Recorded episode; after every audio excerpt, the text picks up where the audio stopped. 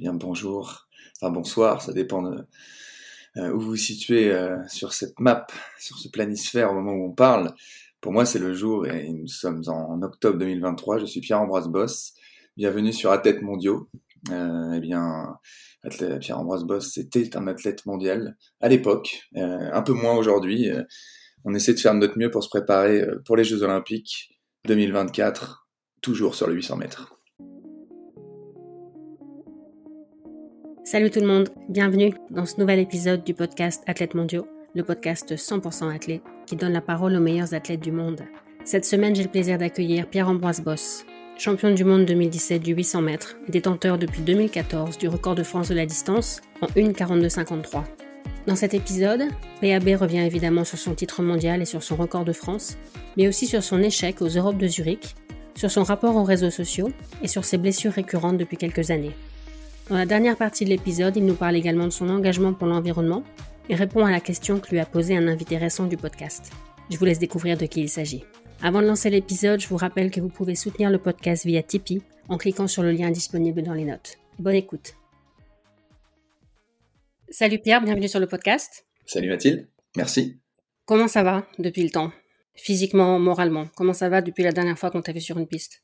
Ah, alors c'est mieux, c'est mieux maintenant. Au niveau physique, en tout cas, ça, ça l'est. Euh, au niveau moral, bah moi, tu sais, je vais rarement mal en fin de compte. Hein. Alors quand je vais mal, je rebondis très vite. C'est peut-être un de mes points forts. J'ai tendance à, tendance à avoir cette, euh, cette joie de vivre, voilà, qui m'est propre. Donc, euh, moi, c'est un Kona Matata, quoi il y a un problème. Bon, écoute, c'est moins un problème euh, aujourd'hui qu'hier quand il était arrivé. C'est comme si c'était un séisme et puis il y a, l'épicentre le jour J et puis moi, c'est une question de temps, tu vois. C'est très rapide. C'est choquant sur le moment et puis après, ça va. Comme c'est un podcast d'athlète, je pense que la plupart des gens qui écoutent, ils savent quitter. Mais au cas où, si tu devais te présenter, imagine, on est dans le dictionnaire, c'est écrit Pierre-Ambroise Boss et à côté, il y a une définition. Qu'est-ce qu'elle dit la définition? Ah, c'est l'athlète fou, c'est ça que tu, c'est ça que tu cherches euh, à me faire dire.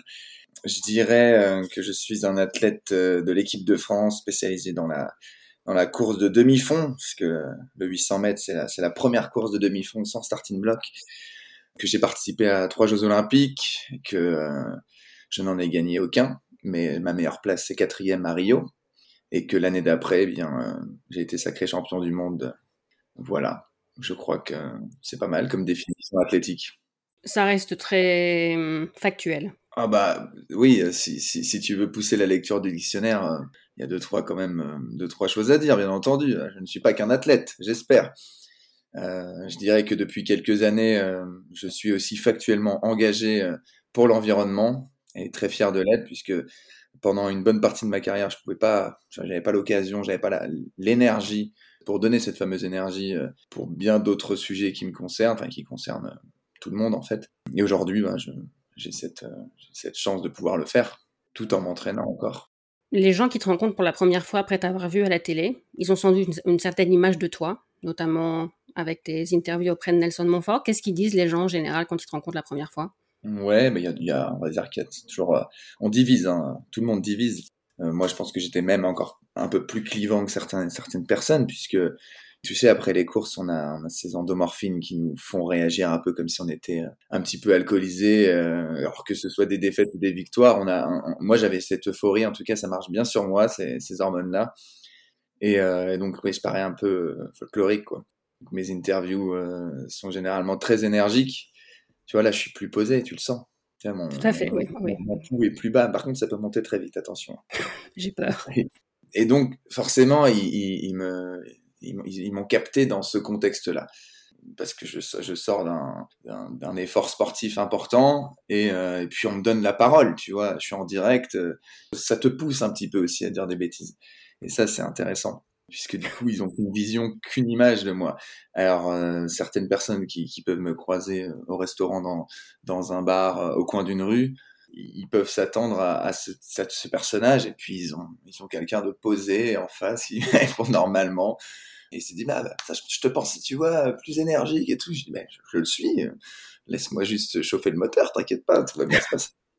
Voilà, il y a, y, a, y a ce type de personnages qui me définissent comme tel, et puis euh, les, les, autres euh, qui, qui, finissent par me dire, bah tu sais quoi, bah, au bout de quelques minutes de discussion, hein, ils voient que je suis cool, euh, et que je peux discuter de tout et n'importe quoi, que je peux prendre le temps avec, avec n'importe qui. Et puis ils me disent, mais putain, je t'imaginais pas du tout comme ça. Et puis ils ont, ils ont mis 15 minutes, 20 minutes avant de me balancer ça dans la gueule. Et tu te dis, mais putain, quelle image, quelle image il avait de moi, en fait. Et, et finalement, assez, assez mauvaise, quoi. Presque un mec un petit peu, un petit peu prétentieux, qui a peur de rien, euh, dans le mauvais sens du terme, quoi.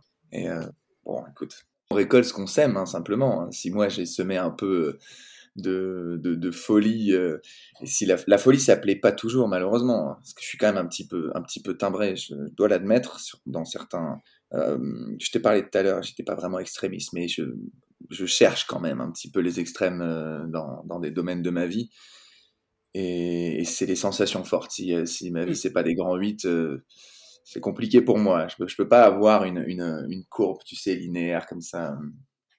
Mais pour préparer l'interview, j'ai regardé des, notamment des compilations de tes meilleurs moments au, micro de Nelson. Et quand je regardais les commentaires des gens, c'était quand même très, très majoritairement positif. Hein. J'ai pas regardé ces commentaires-là. Enfin, euh, au début, je le faisais en tout cas, ça m'amusait. Et puis justement, euh, quand tu, finis à un moment donné par tomber sur des mauvais. Et puis moi, les, je dis pas que je veux que tout le monde m'aime, loin de là, parce que c'est, moi, j'aime pas tout le monde, donc je vois pas pourquoi l'inverse serait, enfin la réciproque serait vrai et devrait l'être. Mais enfin, euh, tout de même, c'est le but des réseaux sociaux, hein, cette haine déversée par les gens euh, qui ne la déverseront jamais en vrai d'ailleurs. Hein, c'est le, le principe des réseaux sociaux eh ben moi, ça me faisait mal en fait, parce que je vivais pas au quotidien ces choses-là. Alors parfois, il y a des regards hein, qui trompent pas. On se dit oula, cette personne-là est même pas. Euh, pourtant, euh, elle n'a rien à voir avec le, fait qu'elle me connaisse en tant qu'athlète. Mais tu sais, il y a des personnes qui t'aiment pas, tu, le sens, c'est comme ça. Et ça, ça me dérange moins parce que euh, c'est pas grave. Tu sais, elle a juste pas aimé la, façon dont, tu te comportais. Euh, c'est peut-être un peu trop pour certains, je l'admets.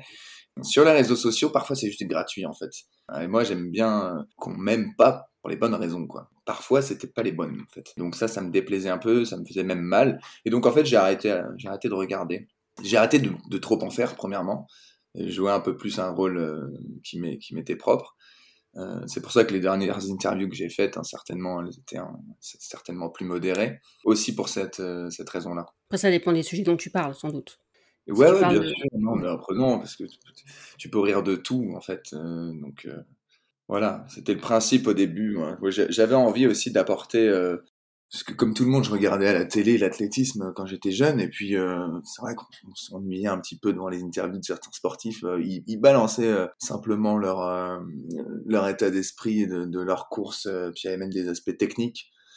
Ça gonfle un petit peu, quoi. Et moi, j'avais envie de sortir de ça quitte à euh, bah, quitte à passer pour un demeuré qui connaissait rien à l'athlète alors qu'au contraire moi c'est j'ai toujours été très concentré dans les courses et je, je, je, sans vouloir être prétentieux je maîtrisais quand même mon sujet au niveau technique et j'avais pas du tout envie de parler de ça à des gens qui bah, qui étaient pas forcément concernés par ça et justement euh, ces gens-là dont tu parles peut-être qui ont écrit euh, des mots bienveillants euh, après les interviews en disant bah voilà ça rafraîchit un petit peu enfin quelqu'un qui parle normalement en fait.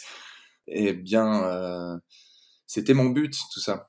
Qu'on se fasse un peu moins chier devant les interviews. Mais t'as toujours envie de répondre aux questions après une compète? Ou parfois vraiment tu te dis c'est le job, j'ai pas le choix, je dois le faire, mais j'ai aucune envie? Non, non, non. Euh, on nous donne quand même pas très souvent la parole en athlète, donc ça fait, ça fait du bien de parler, et puis euh, c'est un, un, retour aux choses. J'ai jamais considéré ça comme un truc négatif. Euh, en revanche, il y, a un, y a un côté difficile à le faire parfois parce que ma discipline elle est difficile. J'ai parfois envie de vomir ou euh, t'es exténué à la fin d'une course et puis là c'est pas le moment quoi. C'est pour ça que parfois je traînais avant de monter les marches pour rejoindre un Nelson ou autre. Tu te dis mais comment je vais réussir à parler en fait? C'est dans c'est dans moins d'une minute là.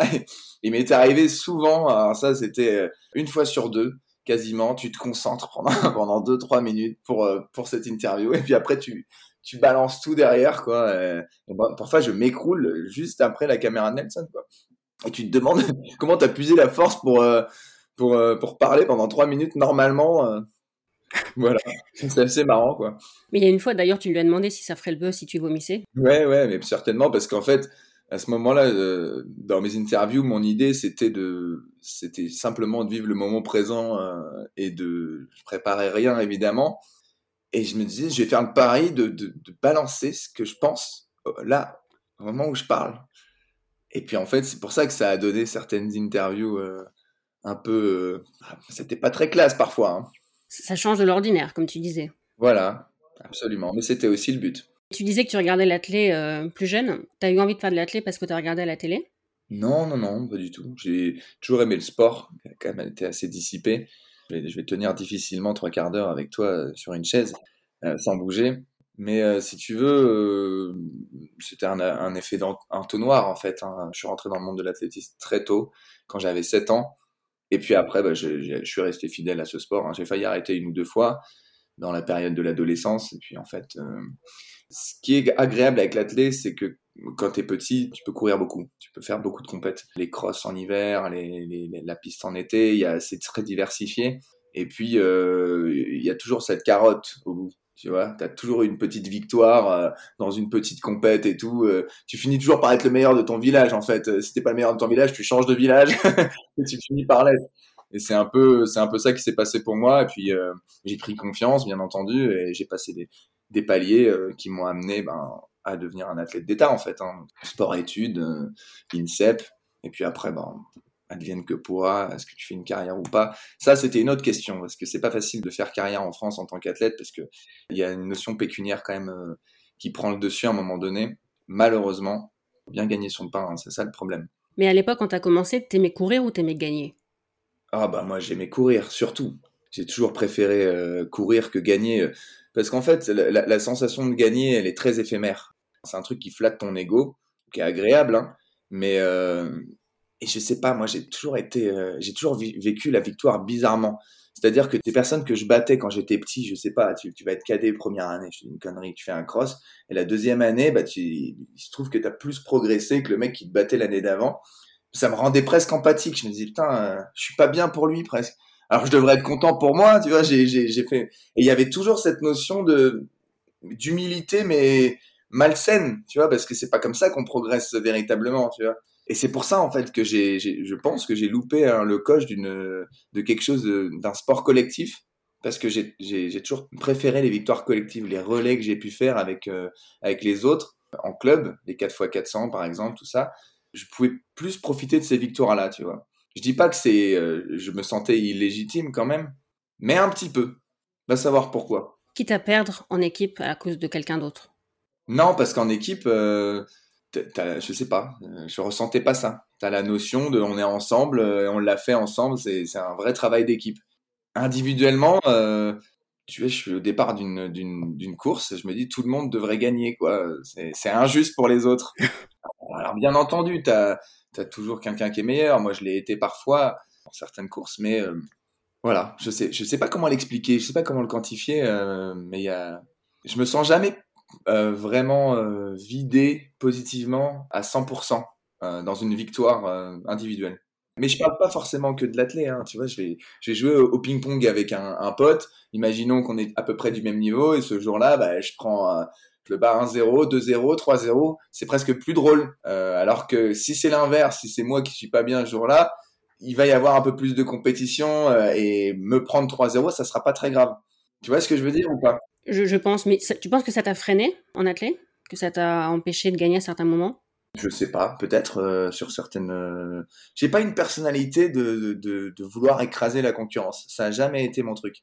Tu vois, parfois tu as besoin d'être un peu guerrier quand même dans les courses. C'est que ça joue un peu des coudes.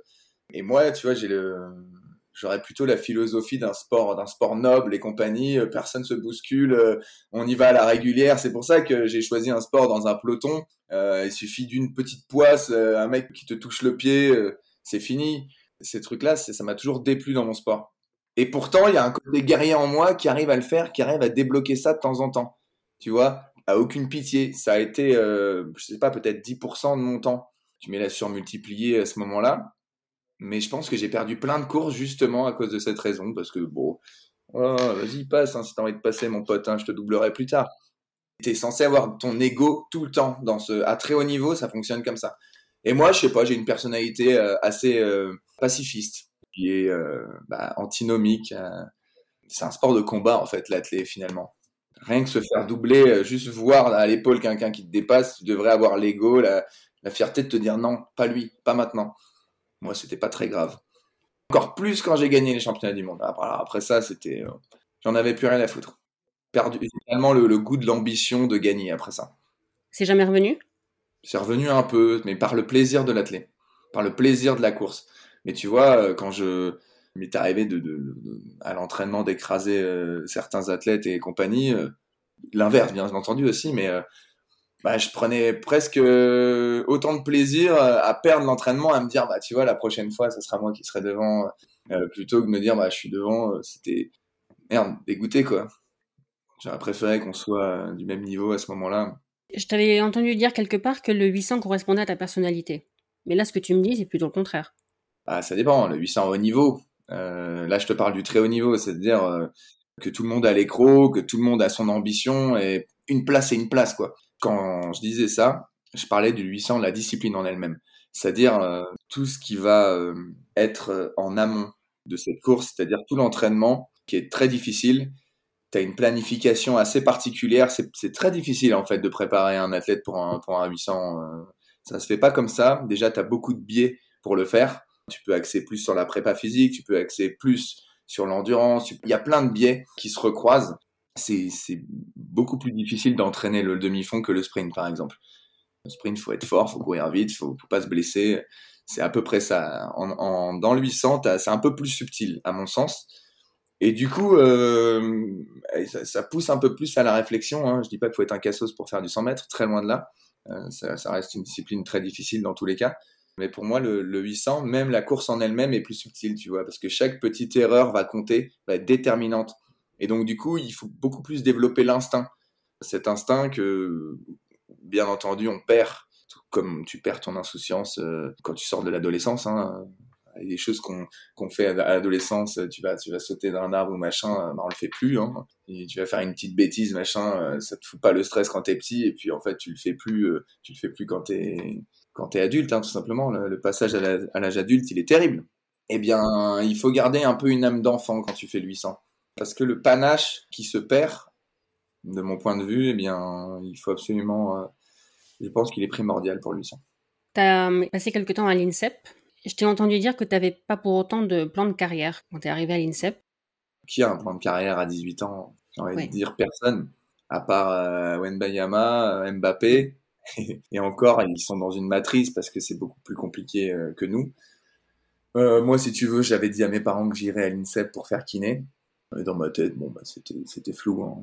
Pas forcément, ça me, me vendait pas de rêve euh, de faire kiné. Je respecte ce métier et j'en ai côtoyé plein. Voilà, je sais pas si j'aurais fait un bon ou un mauvais kiné. En tout cas, je sais que j'aime bien être dans la pédagogie avec les gens. J'aime bien le corps humain, donc je vois pas pourquoi euh, ces relations sociales en libéral ou autre m'auraient déplu. Mais c'était pas euh, ma destinée, ça c'est clair. Et je l'ai compris assez tôt. Une chose géniale qui m'est arrivée, c'est que j'ai percé rapidement.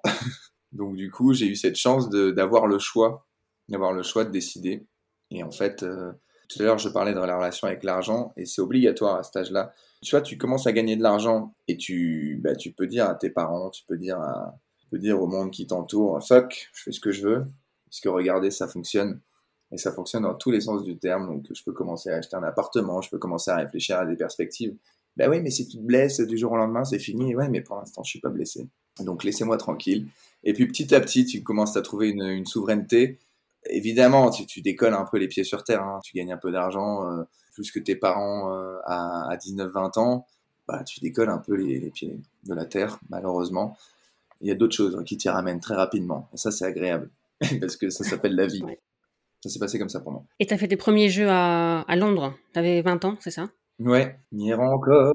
Je le sentais. Je me suis dit, il va chanter à un moment. Ouais, ouais, bah oui, j'ai été cool pour l'instant, mais je vais peut-être passer la seconde. Attention. Attention. Est-ce que les jeux, c'était comme tu l'avais imaginé? Je, je les avais pas imaginés, en fait. Alors, j'ai un truc, euh, moi, c'est que j'ai pas forcément une imagination euh, débordante. Donc, euh, je suis plus quelqu'un de, de- de très physique.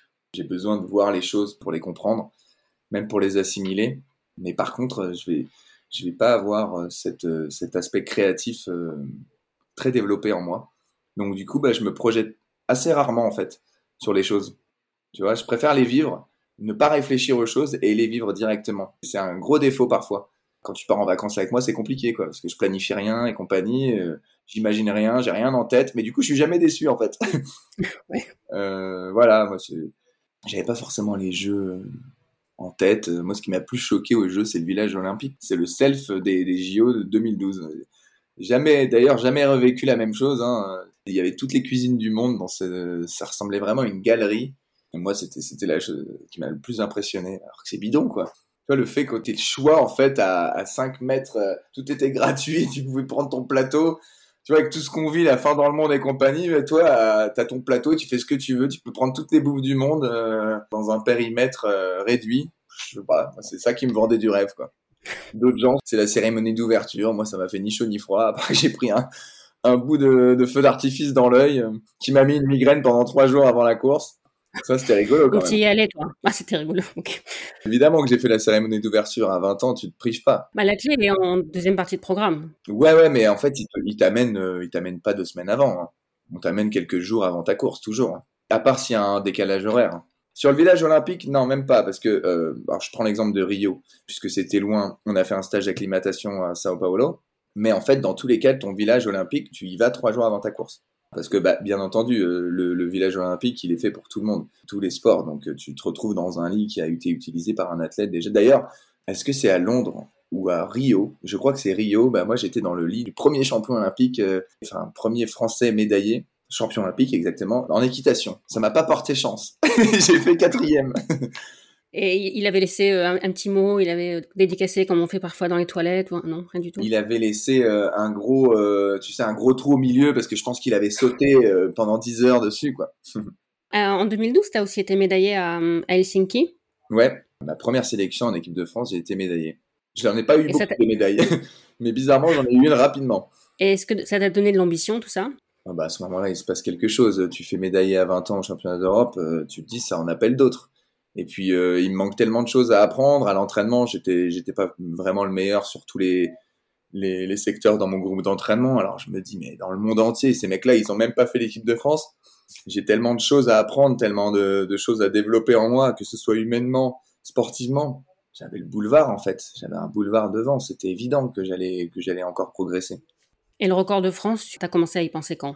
Bon, tu y penses plus ou moins tout le temps. hein. Tu te rapproches, en fait, tu grattes des, des secondes petit à petit. euh. C'est marrant parce qu'on avait fait une chanson avec les, avec les copains à l'entraînement. Ça reprenait les trucs de Je vais pas aller jusqu'au bout parce que c'est terrible. C'était. euh.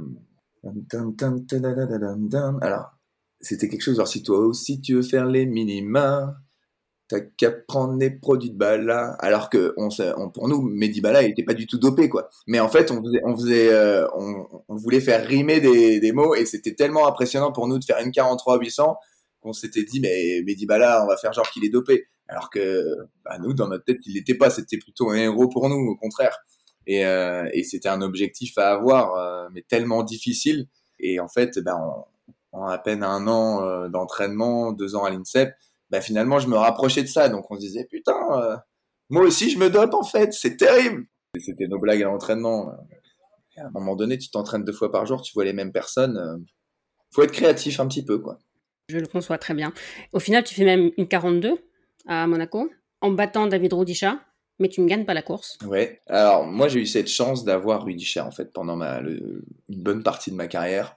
Quand j'étais, euh, quand j'étais au top. C'est-à-dire que j'avais pas de blessures et que je prenais beaucoup de, beaucoup de plaisir à l'entraînement et en compète. Donc, j'ai eu cette chance d'avoir un mec qu'on pouvait suivre et qui était tellement fort qu'il pouvait faire les courses devant. Ça n'est pas arrivé depuis. euh, Je souhaite, euh, je souhaite aux nouveaux athlètes de vivre ce que j'ai vécu parce que je pense que j'ai fait une 42 euh, uniquement grâce à ça.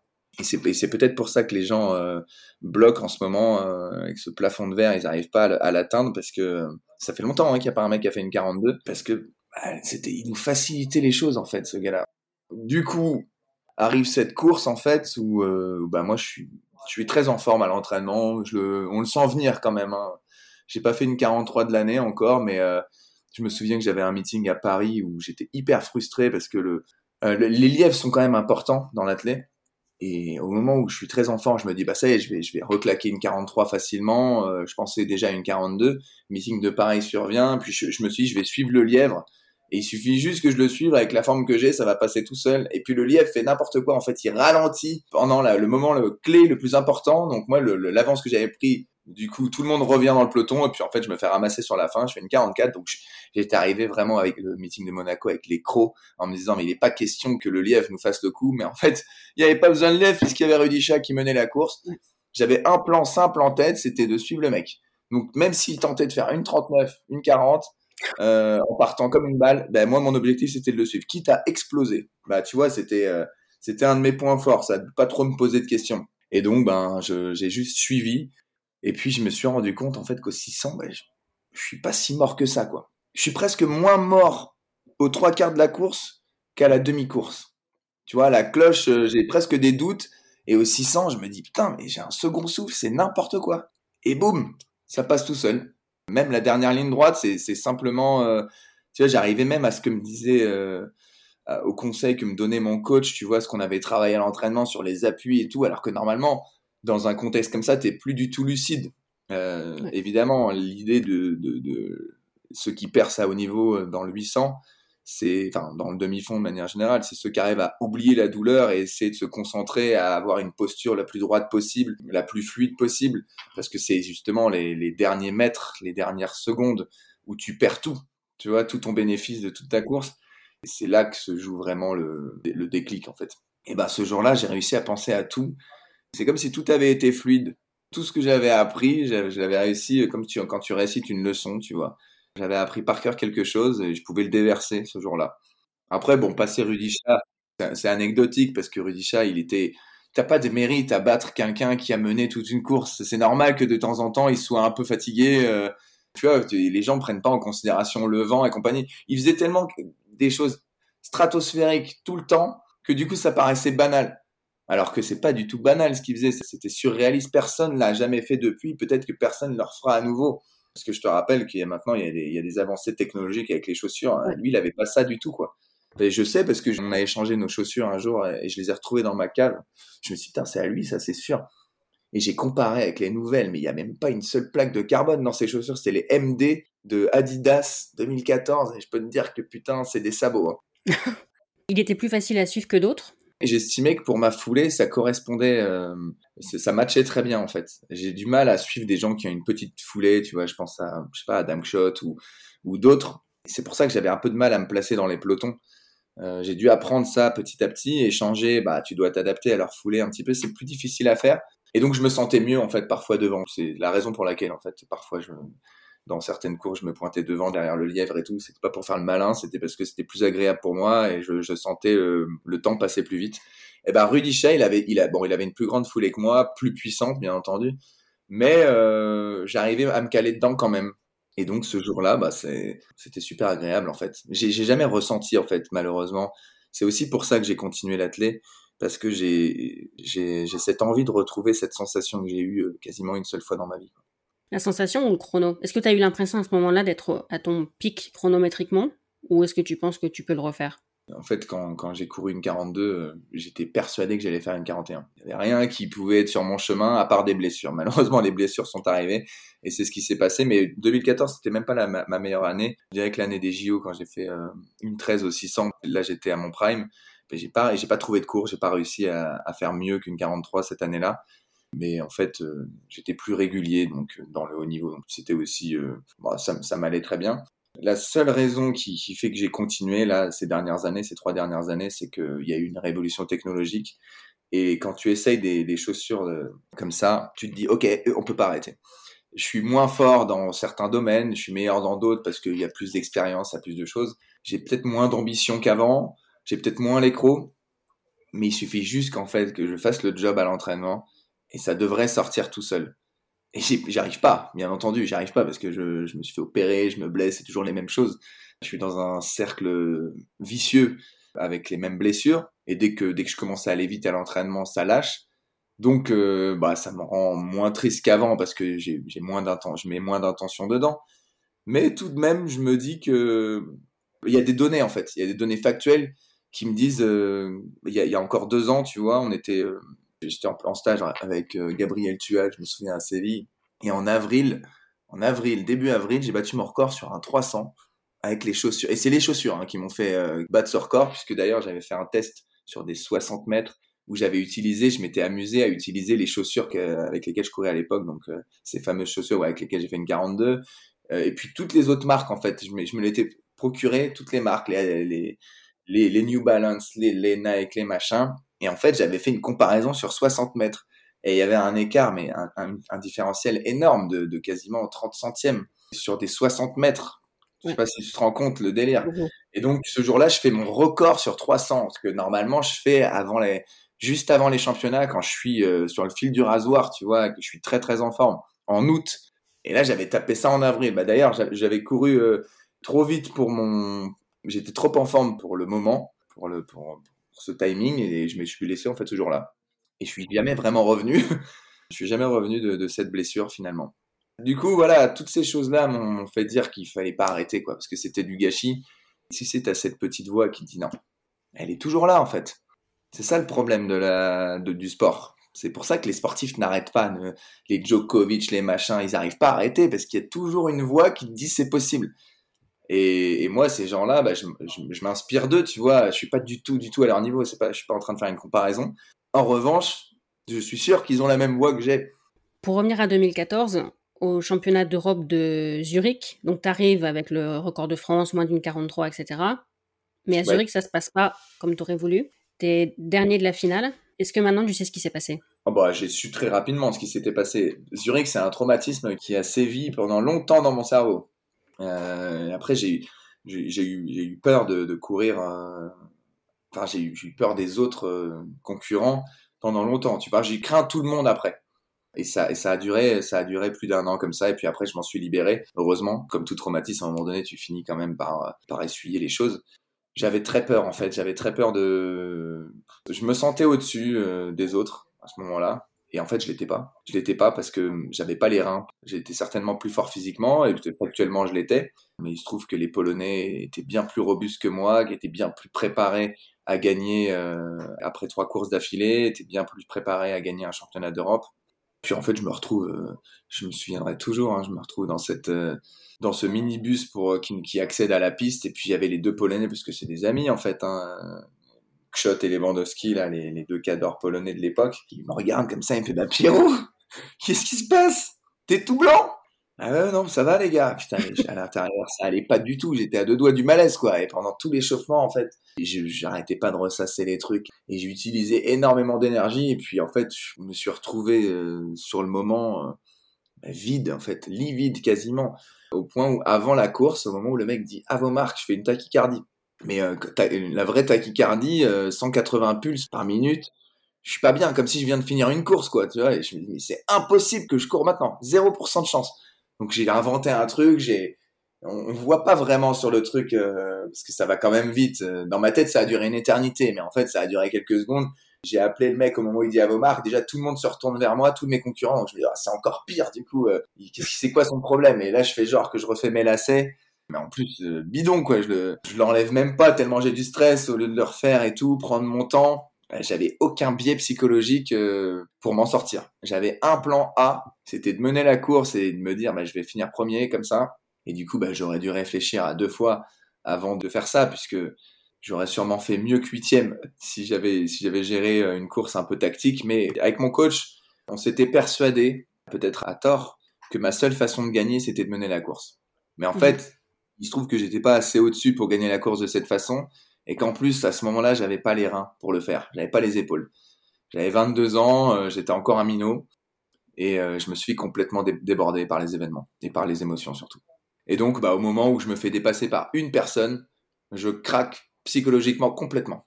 Je suis plus premier, bah autant être dernier. Ça n'a plus aucun sens d'être euh, d'être deuxième ou troisième.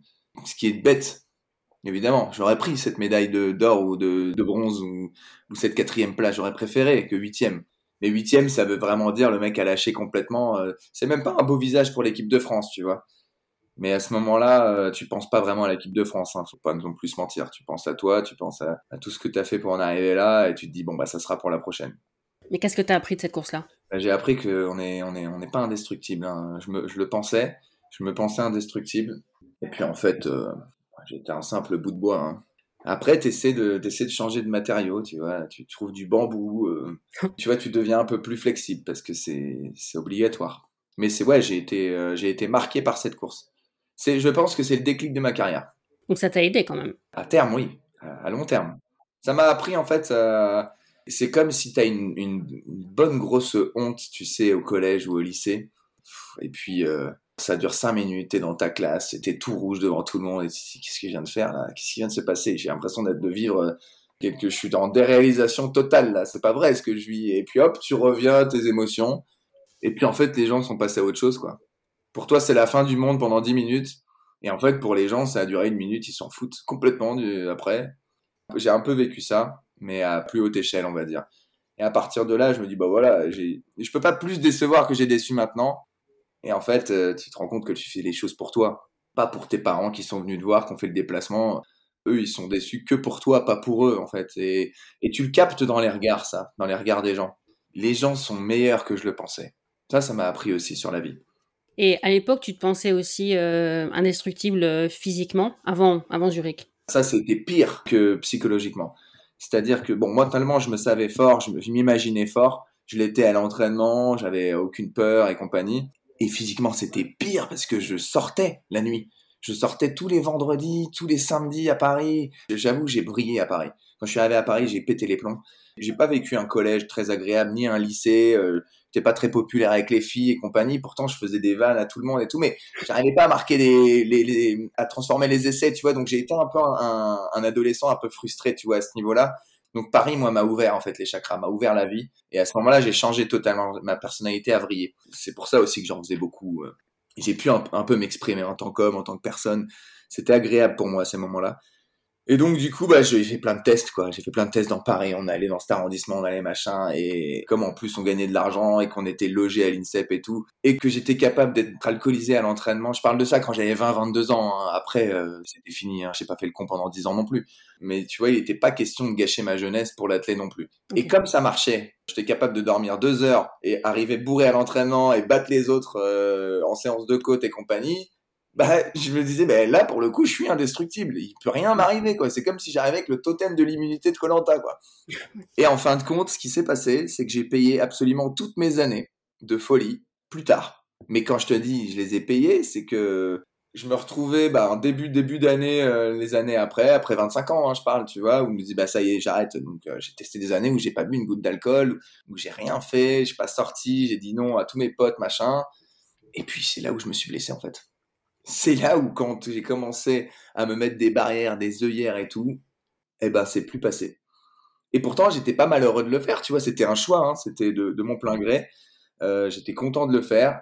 Et ben à chaque fois, je me suis loupé de cette façon. Mais en plus, euh, des blessures qui arrivaient, je me suis dit, mais comment elles peuvent arriver, ça là? C'est des trucs tendineux, normalement. Les trucs tendineux, ce sont des choses qui sont profondes. Ça veut dire que, tu vois, les musculaires, tu as des blessures musculaires, ou des fractures de fatigue, ça veut dire que tu, tu là tu fais le con. Et moi, comme j'étais pas fragile musculairement, bah, ce qui a pris, euh, ce qui a pris cher, ce sont mes tendons. Mmh en fait, ils m'ont jamais lâché, mais je sais très bien pourquoi ils m'ont jamais lâché. C'est parce que j'ai payé mes années euh, mes années folles de, de entre entre 18 et 22 ans, voilà. Et aujourd'hui, bah, j'en paye encore les, les pots cassés. Hein. Je suis pas triste parce que j'ai eu de belles années d'athlète, j'ai eu eu de bons moments, mais voilà, maintenant faut accepter les choses. Et les blessures à répétition, ça crée une certaine hantise bah, je suis devenu le, mec que je voulais pas être, c'est-à-dire vivre dans les douleurs, euh, vivre dans les reprises. Il n'y a rien de pire qu'une reprise, tu vois, t'es obligé de, de, repartir en arrière, euh, de recommencer une mécanique. Parfois, les, les, les blessures apportent du bien, hein, parce final, euh, tu te refais une prépa physique, tu refais un socle au moment où en fait tu te rendais compte que tu en avais besoin. Et sauf que quand ça t'arrive, au début c'est une ou deux fois, c'est pas grand chose. J'ai réussi à être champion du monde avec une douleur quasiment sous anti-inf ça allait encore. Parce que c'était que c'était qu'une tendinite quoi tu vois qui, qui me lâchait pas mais tendinite tout de même donc ça passe.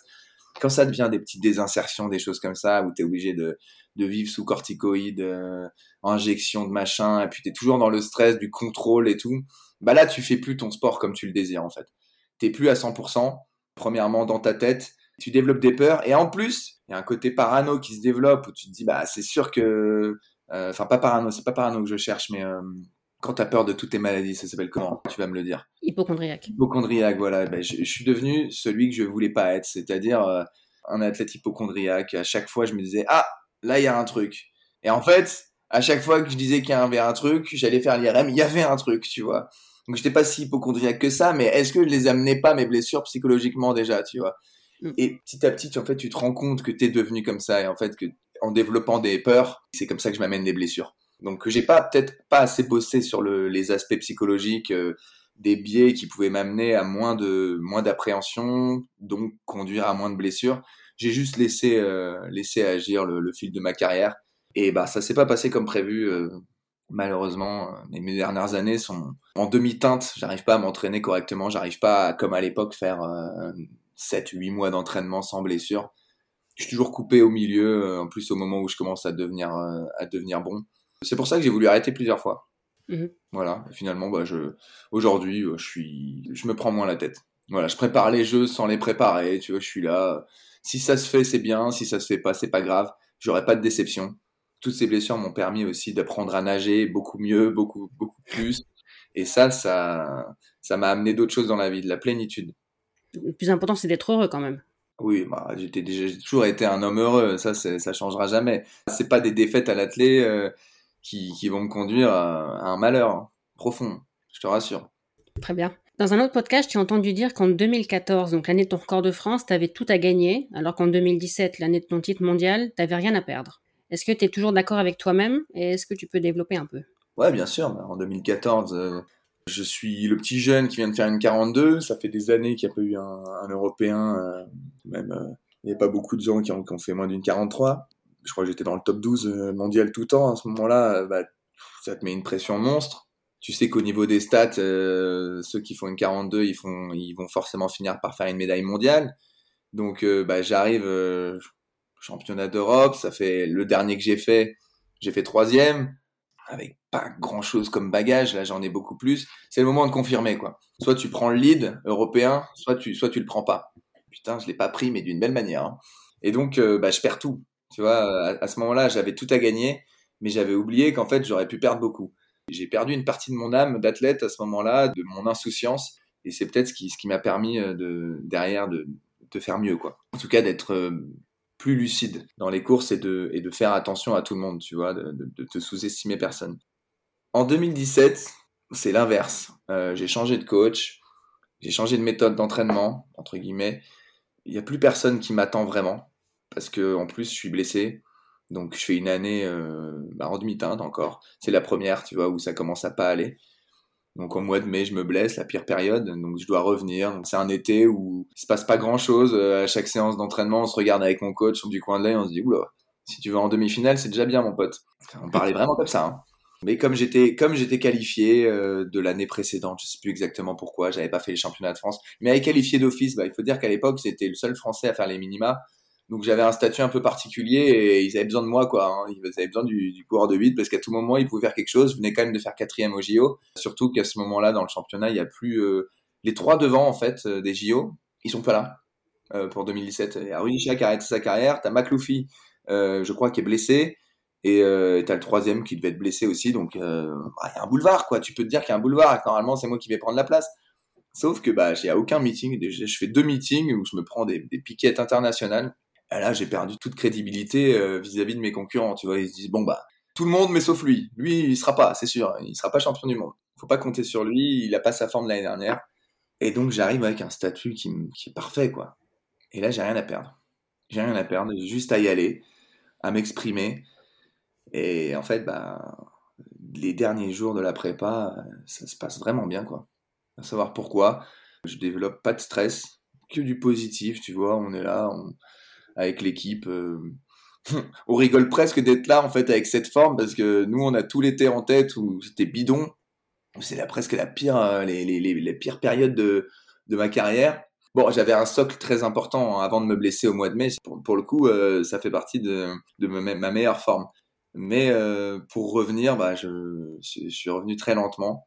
Et en fait, bah, je te dis, on arrive avec cette mentalité, cet état d'esprit hyper positif mais j'étais sous anti-inf et tout, donc il y avait toujours, euh, toujours cette blessure qui, qui, qui, était omniprésente, qui fait que, euh, qui mettait encore moins de stress.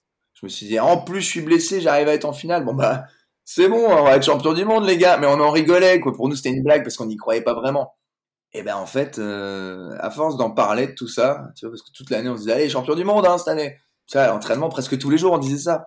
Quand je faisais une séance bidon, on disait ah, champion du monde, hein, c'est sûr. Hein. C'était presque un running gag, tu vois. Et eh ben en fait, à force de se le dire, putain, c'est, on a fait devenir réel le truc. C'est pour ça que pour nous, pour nous, c'est encore plus impressionnant euh, de, en interne ce titre que, que pour les gens, parce que les gens ils voient ça comme un hold-up, mais, mais pour nous c'est encore pire ce truc-là. Et en fait, moi, ça m'a appris plein de choses sur la vie, parce que de, t'as un entretien dans ta vie, euh, même si t'es pas prêt quoi que ce soit, il s'agit d'un vrai toi, tu vois, tu, tu montres ton meilleur visage euh, juste en un déclic, tu vois. Et donc ça, je, depuis, je sais que c'est possible dans tous les dans tous les domaines, dans tous les secteurs de la vie, tu vois. Et t'avais envisagé quel schéma de course avant la course? J'avais envisagé aucun schéma. Je suis arrivé feuille blanche, rien. Et en fait, c'est ça, c'est ça le truc, c'est que je me suis pas pris la tête avec cette course-là, parce que d'habitude, je me faisais des projections. Euh, j'avais tous les scénarios de course dans la tête. Je me suis dit, ah putain, si lui, à ce moment-là, il passe devant, je fais comment? Je me décale, machin, je passe où? Est-ce que lui, il va s'attendre à ça et tout? Et là, l'avantage que j'avais, c'est que j'avais fait dernier euh, qualifié au temps en demi-finale. Personne s'attend à boss champion du monde, mais même personne s'attend à ce que je mette une boîte dans la course, à ce que je sois actif, à ce que je sois acteur du truc. J'ai joué sur ça en plus. Sur le moment, j'ai eu l'idée de me dire, attends, mais les mecs, ils m'ont tous pris pour une trompette, c'est le moment d'y aller en fait. Donc je vais tenter quelque chose et je me et moi ce qui s'est passé c'est que au 400 la cloche retentit et je me dis vas-y, je vais faire une crise, je vais faire une crise de folie, euh, je vais être premier au 600. Je veux que la caméra me filme moi au 600. Ça va être marrant. je vais pas aller au bout, c'est impossible et tout. Et c'est pour ça que je mets une attaque et que je lâche pas. Pendant le 100 mètres, on voit à un moment donné qu'il y a Nigel Amos et l'autre qui, qui essaient de me, me talonner et, et, qui veulent pas me laisser passer. Et en fait, bah, finalement, ils finissent par céder en se disant, euh, bon, de toute façon, on va le passer juste après.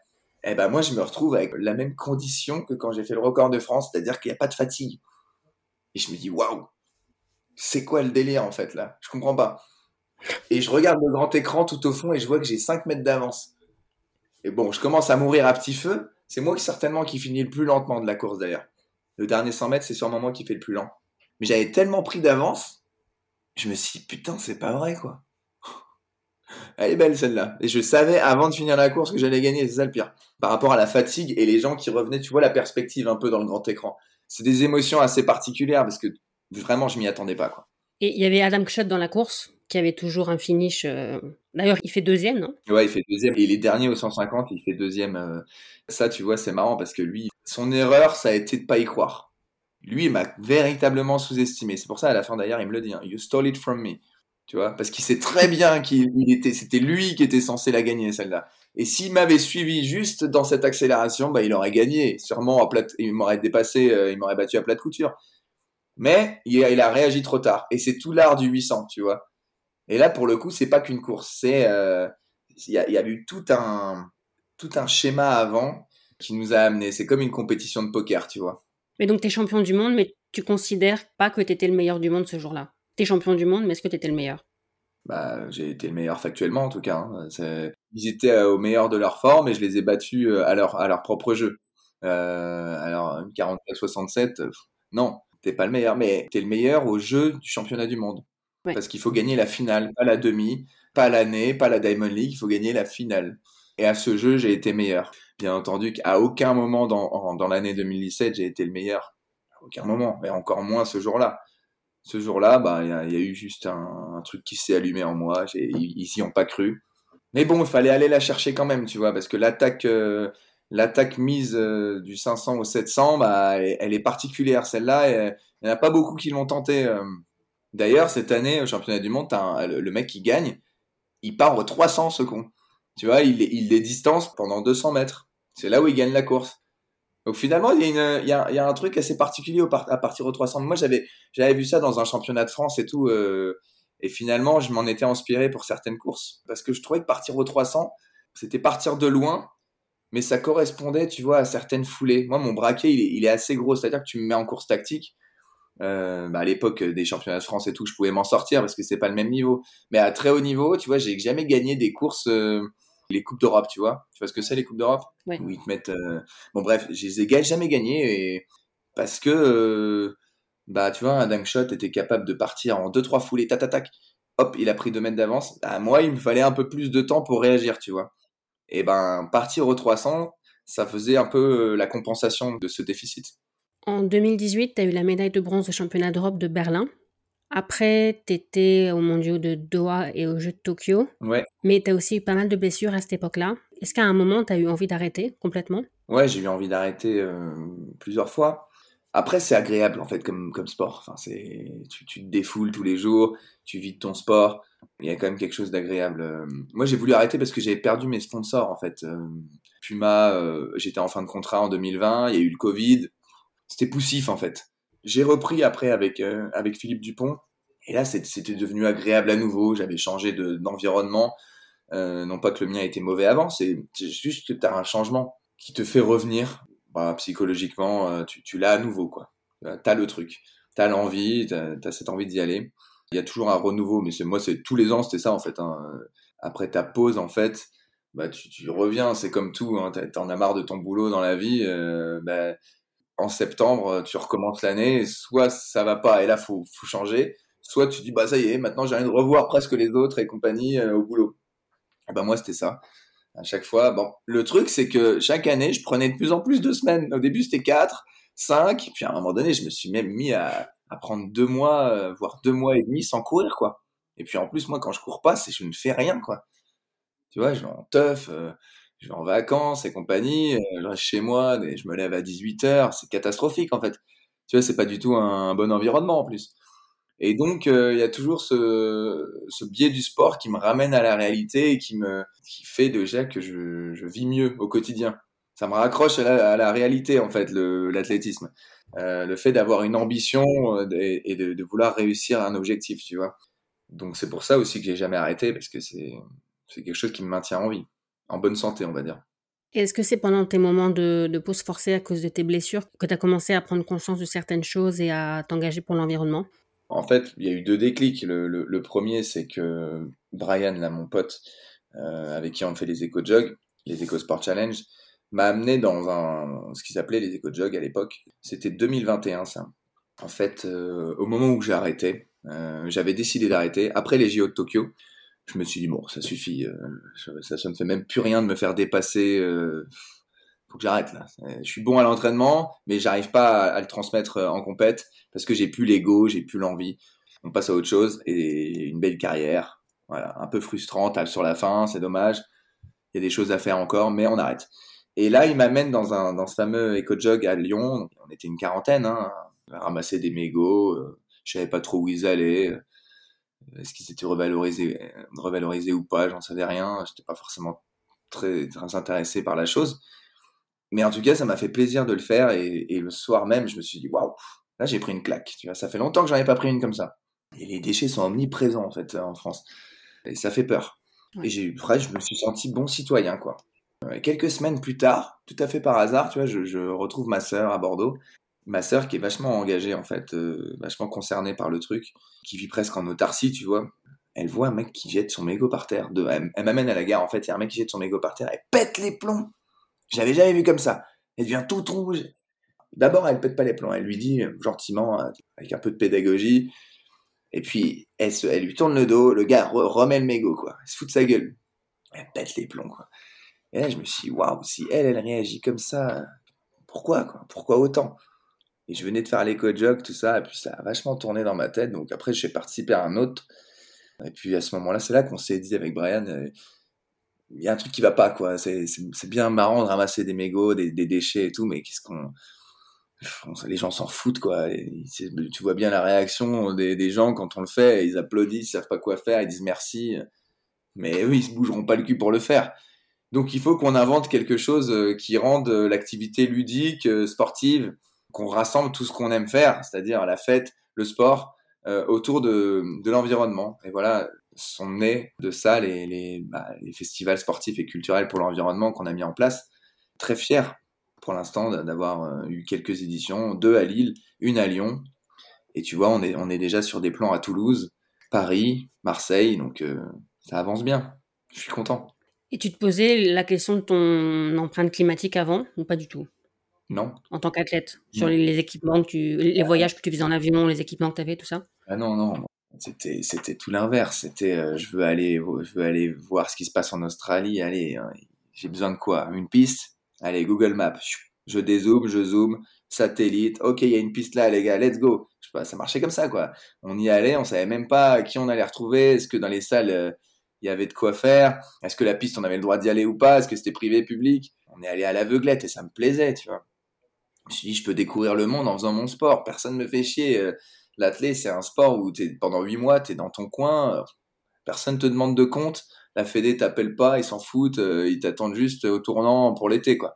Et ça, c'était génial c'est génial parce que euh, ça correspondait à moi ce que j'aimais faire et mon sport bah j'aimais bien dépenser mon argent là-dedans tu vois j'aurais pu le dépenser dans la pierre dans autre chose j'aurais pu euh, être moins dans la merde aujourd'hui d'ailleurs financièrement tu vois enfin j'ai pas dit que j'étais non plus dans la grosse merde mais euh, j'aurais pu être plus à l'aise si j'avais moins dépensé là-dedans mais j'ai préféré euh, j'ai préféré être heureux et dépenser dans les voyages et j'avais aucune conscience écologique mais aucune je faisais des vols je pouvais partir quatre fois dans l'année en stage alors je partais deux mois, hein, un mois, deux mois. C'était pas non plus des allers-retours euh, en jet privé, hein, faut pas déconner. Pour autant, bah, il y avait aucune conscience écologique. Et pareil pour les sponsoring. Euh, je me rappelle à l'époque, 2012-2014, je suis sponsor Nike, je recevais des colis 80 euh, sur 80, les remplis de t-shirts, pas savoir quoi en faire. Donc tu donnes aux copains, t'es vachement content en fait, tu fais partager, t'as as une trentaine de paires de chaussures, t'en utilises deux parce que tous les autres modèles, ça, ils n'ont aucune importance pour toi, pour ta performance. Euh, ils te donnent des modèles que tu n'utiliseras jamais, donc tu les files aux potes, c'est la même chose. Tu les vends pas sur Vinted, tes pompes, tu vois. Mais encore faut-il qu'il y ait des potes qui fassent du 46. Euh, moi, j'en ai pas mille autour de moi. Et donc, bah, tu, tu donnes, euh, voilà, tu donnes aux autres, euh, tu gardes un peu parce que tu te dis au cas où ça peut s'arrêter. Euh, je sais pas, c'est toujours des vêtements, quoi. Et puis, petit à petit, en fait, j'ai réfléchi à ça. Dans quel monde on vit là Il y a des mecs qui ont rien et nous, on se retrouve avec deux dotations par an, de dizaines de colis énormes dont on n'a pas besoin du tout. J'ai besoin de quatre t-shirts pour m'entraîner. Un t-shirt par jour, deux si je m'entraîne deux fois, et puis ça va pas plus loin, quoi. Voilà. Bah, quand je te dis, on a, tu décolles en fait de, la réalité. Mais on était moins aussi, euh, on était moins là-dedans médiatiquement et compagnie. Moi, je faisais, j'avais la tête dans le guidon et je, faisais un peu ce qui me plaisait, par égoïsme, bien sûr. Et puis euh, j'ai réagi plus tard. Et je pense que le, fait de moins euh, être fort, de, moins avoir de, de perf à haut niveau, bah, ça m'a amené dans le fait de me dire, bah, en fait, on peut faire des perfs en France, on peut très bien prendre le train. Je me suis retrouvé à faire des contre-exemples. En fait, je me disais au début, bah, il faut absolument percer en, Diamond League. Il n'y a qu'en Diamond League que j'aurai accès aux grandes courses. C'est là que sont venues les courses en France, euh, en Europe, où les mecs faisaient une 42, une 43, une 44 un peu partout. là, je me suis dit, en fait, tu peux faire ton sport partout. Je peux aller en Bretagne, je peux aller dans l'Aveyron, euh, rester à Paris euh, pendant un an, à part la routine. Bah, ça peut très bien marcher, en fait. Si cette année, tu avais été qualifié pour la finale de la Diamond League à Eugene, tu serais pas allé? Parce que Eugene, pour le coup, c'est particulièrement loin. Non, j'y serais pas allé. Je suis plus là-dedans, en fait. Mais premièrement, euh, j'ai pas le niveau. Voilà, donc la question ne se pose même pas. Et puis, je ne prends plus l'avion pour faire des déplacements euh, bah, disproportionnés, en fait. Je suis pas dans la critique parce que c'est des gens que j'aime bien en plus, et puis je comprends pourquoi ils le font. Euh, mais les mecs qui vont courir en Chine et compagnie juste pour une Diamond League, mais je l'ai fait parce que je, je suis pas allé jusqu'en Chine, mais je suis allé à Doha plusieurs années euh, le faire parce que euh, il fallait lancer sa saison euh, ce mois de mai, tu vois. Euh, c'était important, mais en fait, bah, pas tellement. Oui, si tu gagnes, tu prends 10 000 dollars, voilà, c'est bien et les athlètes en ont besoin.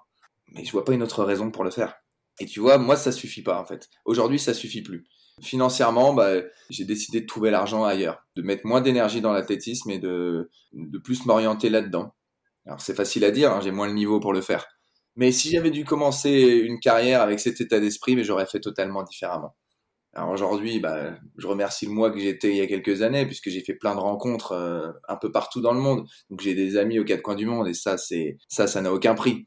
Mais si, ça a le prix d'une empreinte carbone désastreuse. Voilà. Et aujourd'hui, j'en ai pas honte parce que je reviens pas dans le passé. Et aujourd'hui, j'essaie de, de faire au mieux. J'essaie de faire au mieux pour compenser un peu ce que mes, mes bêtises et utiliser l'aura que j'ai encore un peu en tant que sportif pour, euh, pour sensibiliser, faire de mon mieux et pas être moralisateur. Et moi aussi, avec les écosports qu'on fait, on rencontre plein de gens, des petits génies de l'upcycling, de la seconde vie du déchet. Et c'est magnifique parce que il y a de l'espoir, malgré tout. On part de très loin, ça va être compliqué, mais euh, moi, je parle juste des, choses qui sont simples et qu'on peut faire nous au quotidien. Je vais pas parler de, des gros problèmes qu'il y a avec les gouvernements, l'énergie, euh, toutes ces choses-là sont des choses qui nous dépassent et que de toute façon qu'on peut pas contrôler. Bah, c'est pas nous avec nos deux petits bras maigrichons qui allons faire couper des, des usines de charbon et compagnie en Chine, en Allemagne et tout. Ça dépend pas de nous tout ça. Par contre, sensibiliser sur le fait qu'un mégot ça peut être recyclé, que ça peut avoir une seconde vie, rien que ça, les gens ne le savent pas en fait. La plupart des gens ne le savent pas. Ils savent qu'un mégot, il y a, c'est polluant. Ils savent pas vraiment pourquoi. Ils savent pas qu'il y a plusieurs, euh, d'une centaine, 117 euh, produits toxiques à l'intérieur d'un mégot. Ça, on le sait pas. Ben non, on le sait pas. Ils savent pas que les mégots partent dans les nappes phréatiques, qu'un mégot, c'est 500 litres d'eau polluée. Ben non, on peut pas le savoir si on le, si on n'est pas un peu sensibilisé aux choses. Donc euh, voilà, c'est notre but. On veut pas aller beaucoup plus loin que ça, quoi. Il y a aussi la question des, des bouteilles plastiques sur les, les compètes d'athlètes. Parce que moi, je me souviens aux Europes de, bah, c'était à Zurich, où j'étais dans l'organisation et à Zurich, chaque athlète avait reçu une gourde et on essayait d'expliquer aux athlètes que l'eau du robinet en Suisse, elle est d'une très très bonne qualité, voire même meilleure que l'eau l'eau en bouteille. Mmh. Mais la plupart des athlètes, ils voulaient de l'eau en bouteille dans une bouteille fermée pour être sûr de ce qu'ils allaient boire. Peut-être aussi que certains chez eux, ils pouvaient pas boire l'eau du robinet, donc ils faisaient pas vraiment ouais, confiance. C'est un réflexe, ouais. Est-ce qu'on peut vraiment éviter les bouteilles plastiques sur les compètes comme ça? Bah, Je pense qu'à terme, on peut tout éviter. Euh, moi, j'ai toujours bu de l'eau du robinet, partout. bon, évidemment, je vais à Doha, euh, je, je suis prêt à deux fois. Hein. J'ai chopé une tourista une fois quand j'étais jeune. J'ai pu recommencer, tu vois. Mais sinon, moi, j'ai tendance à boire l'eau du robinet. Ça fait longtemps que j'ai une gourde, mais c'est même pas par... Euh, c'est plutôt par flemme d'acheter des bouteilles, c'était même pas par euh, conscience écologique à la base que je le faisais. J'avais juste la flemme d'avoir six bouteilles tout le temps, ça passe trop vite. Euh, tu bois 4 litres d'eau par jour quand t'es un sportif. 4 litres d'eau, euh, elle passe vite hein, avec des packs. Hein. Je pense que si les gens sont obligés, ils sont contraints, au début c'est compliqué à gérer, et puis en fait euh, il suffit juste de trouver un système. Parce que là, ils nous mettent des modules. J'ai vu comment ils faisaient. 2AF et compagnie, enfin les 2AF, les World Athletics, ils nous mettent des modules sur le dopage, sur l'écologie, machin, mais ça empêche personne de faire quoi que ce soit, ça, ça, ça fonctionne pas.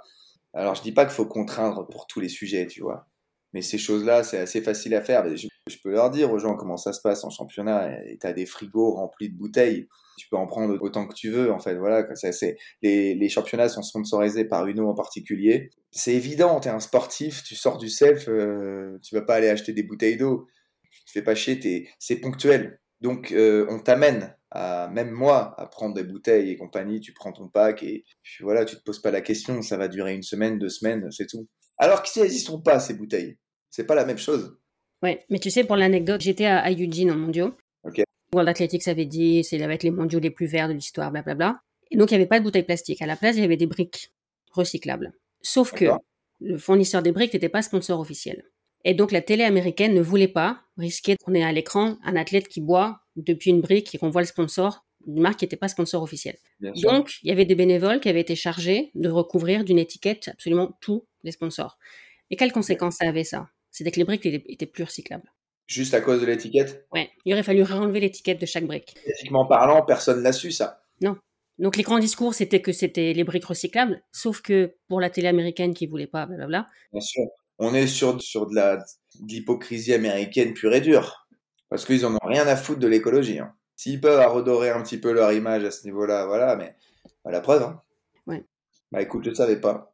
Ouais, l'athlétique, c'est aussi, parle beaucoup de ça. Quand on a un sport où il y a des meetings partout dans le monde, où les athlètes prennent l'avion, euh, je sais pas, pendant la saison, trois, quatre fois par semaine, est-ce qu'on peut vraiment faire des discours, dire qu'on agit pour l'environnement Ou est-ce qu'il faut tout revoir? Bien sûr, il faut tout revoir la mascarade, il faut qu'elle s'arrête, hein, ces quatre, tu vois. Et encore, on est un sport sobre, hein, c'est trois mois dans l'année. Euh. C'est pas la Formule 1. Bien sûr. Je comprends, hein, les gens doivent rêver encore et tout, mais je pense que maintenant on est arrivé dans un monde où il faut montrer l'exemple, le monde du sport doit montrer l'exemple, c'est obligatoire. Et là, il fait un peu tout l'inverse, donc c'est un peu le problème. Oui, t'as du bien, hein, t'as les rugbyman qui prennent le, train et compagnie, mais c'est ponctuel ça aussi, et puis c'est peut-être de l'image. La plupart du temps, ils prennent des jets privés ou autres, hein, on le sait tous. Hein. Pour les gens qui écoutent, qui font du sport euh, à leur niveau en amateur, est-ce que tu as des, conseils concrets? Est-ce que par exemple les équipementiers valent tous en termes d'empreinte carbone? Je sais qu'il y a Patagonia qui essaie de faire des choses un petit peu. Bah moi, je bosse avec, j'ai fait des collabs avec une marque qui s'appelle Beaumolet, tu vois. J'essaie de promouvoir un peu ce genre de, de petit entre guillemets, puisqu'il essaie de combattre la fast fashion, tu vois. Beaumolet, euh, la virgule, tu vois, je suis ambassadeur de ces marques-là. La virgule, c'est de l'upcycling. Ils font des, sacs et des badanes, des choses comme ça à base de, de matériaux, des tentes. Tu vois, mon sac, euh, je pourrais te le montrer, il est fait en, en zodiac, euh, des ceintures de sécurité en guise de, tu vois c'est assez cool, mais euh, du coup, ça, ça fait que bah, la confection de ces choses-là coûte assez cher. Beaumolet, c'est des t-shirts à base de 12 bouteilles plastiques. Les chaussettes, l'idée, c'est de faire en fait le plus responsable made in France et cher de manière générale pour faire du, des usines, de la fibre, euh, du polyester et compagnie à base de, à base de bouteilles plastiques. Ça reste quand même assez cher à faire. Donc, c'est des produits qui valent cher. Mais l'idée, de consommer mieux, c'est peut-être d'acheter ton t-shirt à 60 euros, mais pas de l'acheter euh, chez Nike ou Puma ou Adidas ou machin, c'est de l'acheter chez ces petits-là parce que euh, ils en ont besoin et, pour l'instant ils peuvent rien faire. Et en fait, ils ont l'avantage de durer plus en fait. Tu vois, les paires de chaussettes Beaumolet vont plus durer qu'une paire de chaussettes euh, Puma, Adidas, Nike euh, ou autre. Pourquoi? Bah Parce qu'elles sont mieux confectionnées, tout simplement. Mais elles coûtent plus cher. Mm. Voilà. Mais c'est la, c'est la loi aujourd'hui, puisqu'ils produisent peu. Ils n'ont pas beaucoup de demandes par rapport aux, très gros. Mais, mais tu vois, tu réfléchis, euh, ton produit, il fait 400 km euh, depuis la confection jusqu'à tes pieds, au lieu de 40 000 en fait. Donc euh, c'est à toi de vouloir y aller ou pas. Moi j'ai pris ce pas, tu vois, déplacer à vélo pour le faire pour de vrai, c'est pas une petite goutte de pluie ou un peu de froid qui va te faire du mal, au contraire, ça va même te faire du bien. Tu as tendance à, mieux dormir après, derrière, si tu as, si as fait cet effort-là. C'est des petits trucs en fait, bah, Jean Covici l'explique très bien, hein, c'est de la sobriété dans tous les domaines. Et pour le domaine du sport, c'est, je, trouve que c'est encore plus facile à faire. T'as pas beaucoup de choses en fait euh, dont tu as besoin finalement. Tu peux te contenter de très peu. Et puis les, t'achètes une paire de chaussures Nike. Je prends Nike comme exemple parce que c'est eux les, leaders du marché sur les nouvelles chaussures révolutionnaires, les Dragonfly, là, je sais pas quoi, là, les, Vaporfly qui coûtent, euh, c'est ahurissant. Hein. Elles vont te durer 200 km. Mais c'est ridicule. Il y a des gens, ils font 100 km par semaine. Ouais encore, hein, il y en a qui ont du surpoids et ça va pas leur faire ça, ça va pas leur faire 100 km ces chaussures-là. Tu te rends compte l'aberration du truc où on en est rendu juste parce que le mec va être un peu plus performant? Moi, l'entraînement, j'avais des chaussures, elles me duraient 4-5 mois hein, si je les utilisais euh, souvent. Aujourd'hui, bah, ça, pourrait, ça peut durer 3 semaines. Faut arrêter en fait la surconsommation juste par rapport à la performance. Tes chaussures, tu les utilises. Euh... C'est pas champion olympique, mec. Hein. Ça sert à rien, tu vois. t'es pas champion olympique, tu le sauras jamais. Donc euh, pourquoi tu utilises ces chaussures déjà en fait? Même nous, on les utilise pas tout le temps. Pour moi, on est entré dans un, dans un monde euh, où ça n'a plus beaucoup de sens, où le running euh, a dépassé l'essence même de ce qu'il était, c'est-à-dire se faire du bien. Alors c'est bien hein, de se battre pour une performance, mais moi ça me vend pas de rêve tout ça, parce que c'est des mecs qui ont les meilleurs équipements du monde et qui font 3 heures au marathon, quoi. Ça me fait bien rire. Et pourtant j'ai des amis hein, comme ça, mais je leur dis, hein, pas que dans le podcast que je parle de ça, tu vois, mais voilà voilà ce que j'en pense, tu vois. Moi, ça me, ça me réjouit pas forcément ce nouveau monde, euh, ce nouvel essor du running qui, qui devrait justement être euh, quelque chose d'agréable, tu vois. Euh, tu vois, rien que ce qu'ils ont fait avec le trail quand ils laissaient des bouteilles un peu partout, là, leur truc. À la base, vous faites du trail pourquoi? Parce que vous aimez courir en nature ou parce que vous voulez vous montrer à vos copains que vous êtes meilleurs que les autres Ouais. Voilà. Mais il y a des choses qui te rendent optimiste quand même dans ce domaine-là? Il y en a plein qui me rendent optimiste, justement. Le fait d'avoir un environnement sain euh, d'avoir des amis qui sont concernés par ça, eh bien, tu fais plein de rencontres. Et justement, je parle de Beaumolet, la virgule, mais je pourrais en avoir plein d'autres, justement. Tous ceux qui sont exposants déjà dans nos éco-villages des, des éco-sport challenge, rien que ces gens-là me donnent le sourire et, nous donnent de l'espoir, tu vois. Mais ils nous racontent des choses absolument incroyables, hein, des grosses marques, justement, comme les gros de la fast fashion, qui sont obligés parfois d'enterrer les chaussures parce qu'ils peuvent pas tout brûler. Déjà brûler, c'est catastrophique. Ben, c'est compliqué, en fait, de recycler les chaussures il y a tellement de matière dans une chaussure que c'est compliqué de les recycler. Et parfois, bah, ils sont obligés de les, planter dans la terre, hein, avec On est, on est vraiment dans un monde qui tourne pas rond quand même. C'est clair. En même temps, la Terre n'est pas vraiment ronde. peut-être pour ça depuis le début. Voilà, peut-être qu'on se trompe depuis le début, qu'on n'a rien compris. Si les gens qui écoutent, ils veulent te suivre dans, dans ce mouvement, qu'est-ce qu'ils peuvent faire? Eh bien là, on est en train de monter une association avec Brian et euh, on va vraiment se lancer. On est, on est à notre troisième édition des EcoSport Challenge, mais je vous invite à suivre mes réseaux sociaux. Euh, je suis pas très actif sur Instagram, mais en tout cas, dès que je le suis, c'est surtout pour ça. Les EcoSport Challenge, c'est euh, des festivals pour l'environnement ponctuels, donc ce sont des événements ponctuels. Pour l'instant, on en fait un à Lille qui a lieu au mois de septembre, un à Lyon qui devrait avoir lieu au mois d'avril. Et puis, euh, on va vraiment essayer de, de, faire quelque chose de grand après les JO à Paris. On, on va monter quelque chose à Toulouse suivez-nous. Euh, puis si vous avez envie de me contacter, si vous connaissez des gens qui pourraient être intéressés à participer, des entreprises, euh, qui, en fait, on propose aux entreprises de faire des team building où on a des récompenses et justement les récompenses, voilà, ce sont les exposants. Ça peut être Beaumolet, ça peut être la virgule, ça peut être n'importe qui euh, qui trouve un intérêt à être sur notre village, à vouloir récompenser ces entreprises qui participent, faire un, bah voilà, se positionner sur leur enjeu RSE et sur l'environnement. C'est vraiment un bon moment à passer. En plus, c'est un village vivant avec un DJ et compagnie. On fait un concert pour l'écologie derrière le deuxième jour. Donc, euh, n'hésitez pas à me contacter vraiment en, DM sur Instagram, sur LinkedIn. Voilà, je suis assez actif sur LinkedIn.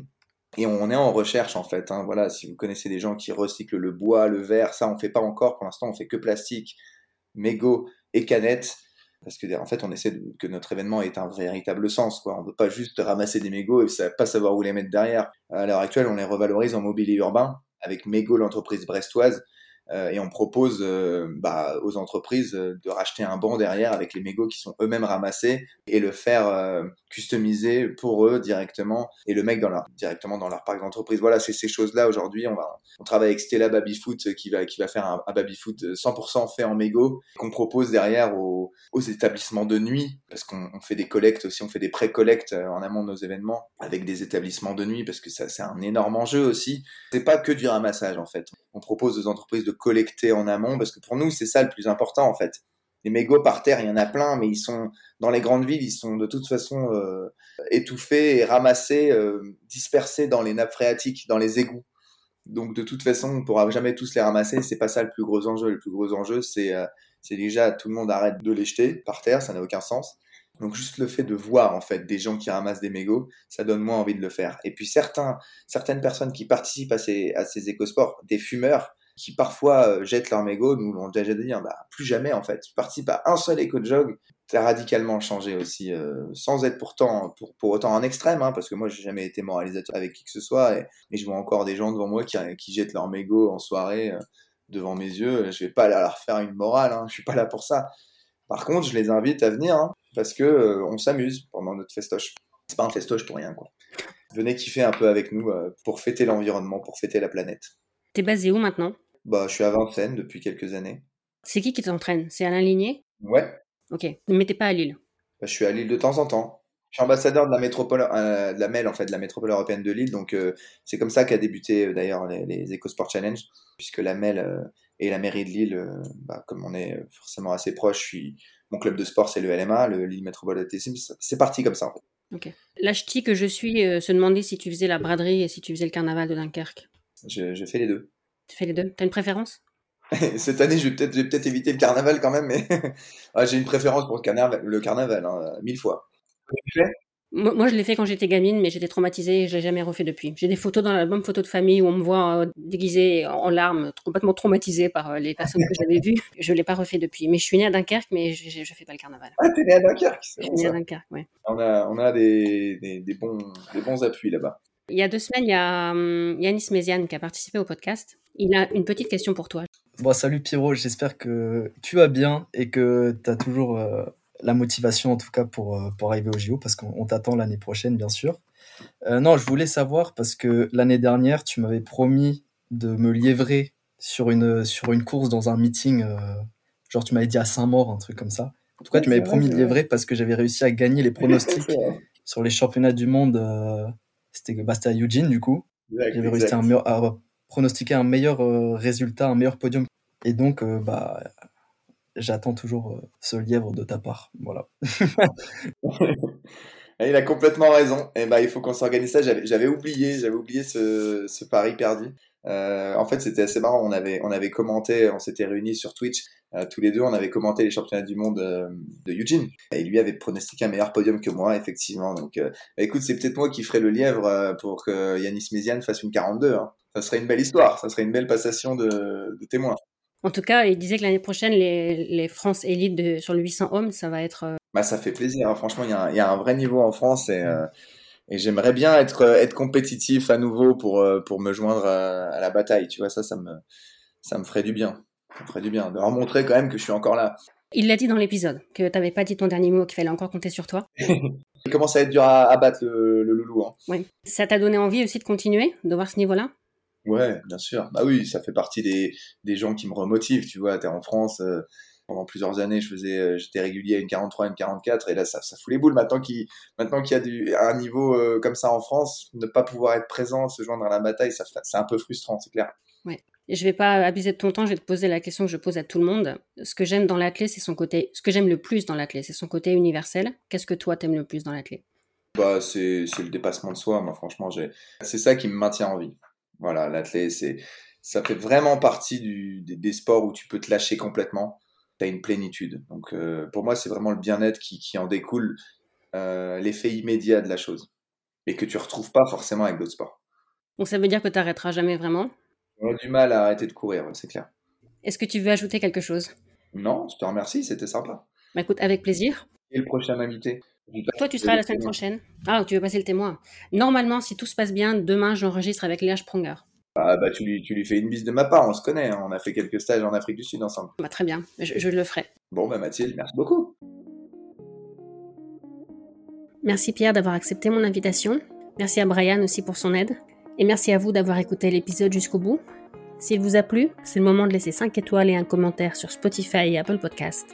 Je vous rappelle également que vous pouvez retrouver tous les épisodes, y compris celui avec Yanis Méziane, dans le feed du podcast et sur attetemondieu.com. À la semaine prochaine avec Léa Sprunger.